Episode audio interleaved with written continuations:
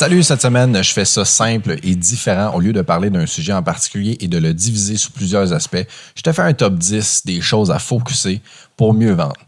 Il y en a plus que 10, mais évidemment, je dois m'arrêter sur un nombre X à un moment donné, donc les voici.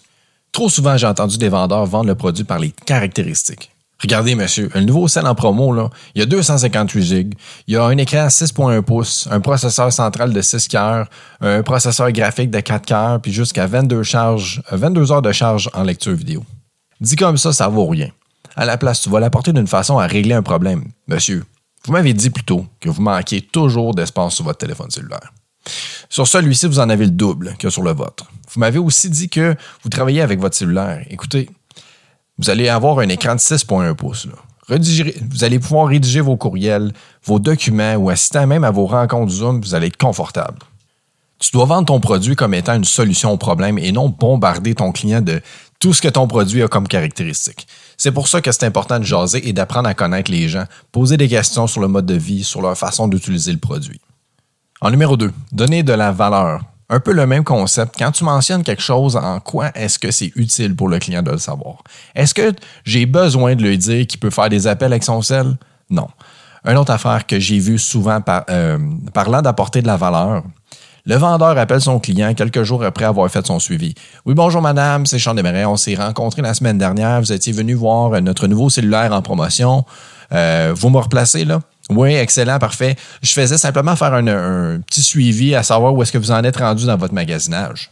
Hey, ça, tabarnak, ça me dévisse la tête quand j'entends ça. Voyons, Asti, tu déranges quelqu'un dans son quotidien pendant qu'il est en train, est dans son char à aller chercher les enfants à la garderie, en train de faire à souper, faire l'amour à sa femme, mais tu lui demandes juste, t'en es où dans ton magasinage? Voyons donc, apporte-lui de la valeur. Le gars, s'il avait l'intention d'aller de l'avant avec toi, là, il l'aurait déjà fait, là je ne dirai jamais assez, apporte de la valeur dans tout l'ensemble de ta transaction de vente et dans tout ce que tu dis ou tu fais. En numéro 3, focuser sur l'objectif quotidien. Pour bien performer, concentre-toi sur ton objectif quotidien. Ne focus pas sur Big Daddy à la fin du mois. Non, focus sur le montant de 2000 que tu dois vendre par jour. C'est moins décourageant que de focuser sur le 50 000 qui est dû au 30 à la fin de chaque mois. Il était pas mal court, celui-là. Le numéro 4, bien gérer son temps. Si une soumission avec un prospect pour un montant de vente, mettons, de 5 000 te prend le même temps que de soumissionner pour le montant de 15 000, pourquoi pas focuser ton temps et ton énergie à trouver une façon de faire plus de clients pour des montants de 15 000? Plus de prospection, ne pas négliger les leads courriels, traiter plus efficacement ceux qui sont moins payants. Euh, il y en a plein des solutions. C'est juste une question d'être capable de respecter son temps et d'en profiter au maximum selon les bonnes opportunités.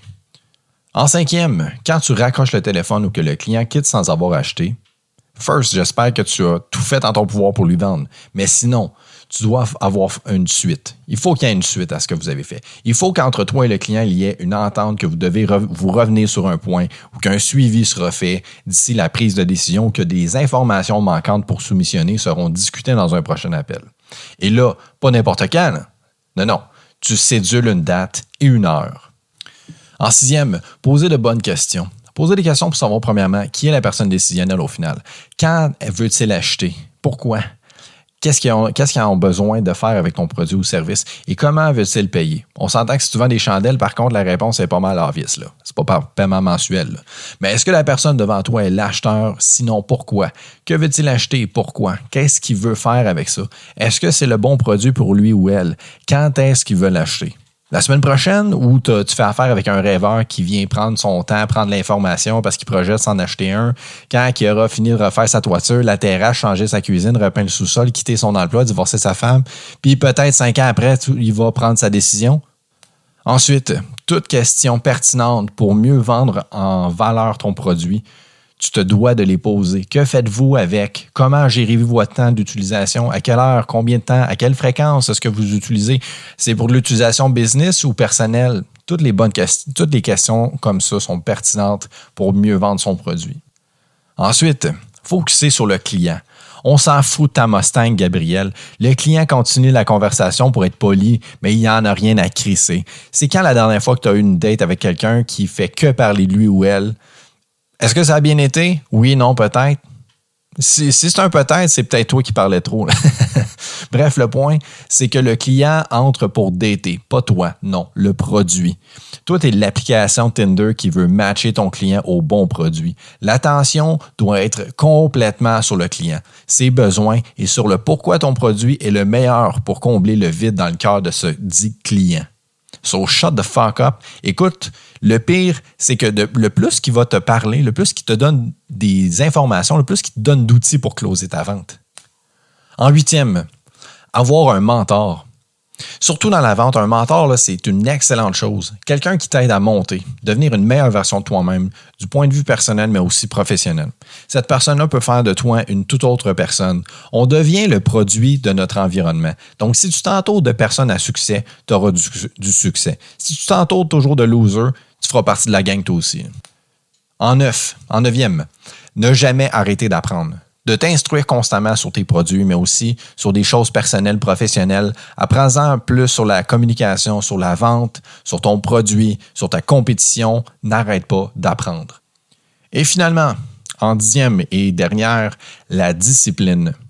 Ça, c'est dans absolument tout. Discipline et constance, à la maison autant qu'au travail. Se lever le matin avec le bon mindset. Si tu te lèves en te disant que ça va être de la merde ta journée, je te garantis que ça va l'être.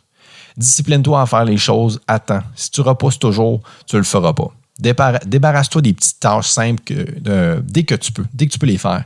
Ce sont souvent ceux-là qu'on va négliger. Discipline-toi à faire tes suivis, à bien faire ta traque de vente. Ce que tu peux régler et t'épargner à faire plus tard, fais-le. C'était tout pour cette semaine. Je fais toujours à la fin de tous mes épisodes un petit speech, euh, page Facebook, Instagram, blablabla. Bla, bla. Euh, la petite chanson habituelle. Écoute, euh, je suis facile à trouver, donc par rapport à l'épisode d'aujourd'hui, quand si tu l'as écouté, il y a des choses que tu aimerais que je fasse un récap, ben pas un recap, mais qu'on aille un peu plus en profondeur en fait dans les disques que je viens de parler. Je sais qu'il y a des éléments que j'ai déjà dit, j'en avais déjà glissé un mot dans le podcast, mais aujourd'hui, je faisais le top 10. Si tu as des suggestions quoi que ce soit, viens m'en parler. Là-dessus, je te souhaite une excellente semaine et d'excellentes ventes.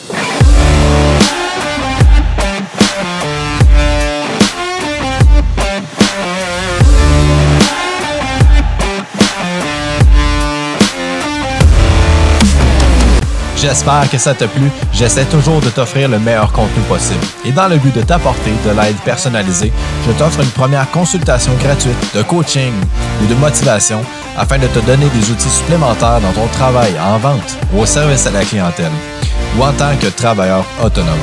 Viens m'écrire directement sur la page Facebook d'Ademi Vendu.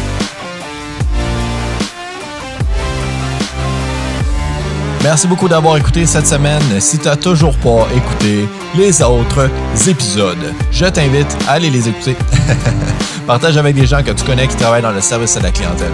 Si le contenu te plaît, apporte-moi tes commentaires. Viens m'en jaser. Apporte-moi des suggestions de contenu si t'en as, ça me fait toujours plaisir. Rejoins la page Facebook et Instagram d'Adumi Vendu. J'y publie tous mes podcasts chaque semaine. C'est pas dur à trouver. Même logo, même face. Salut là.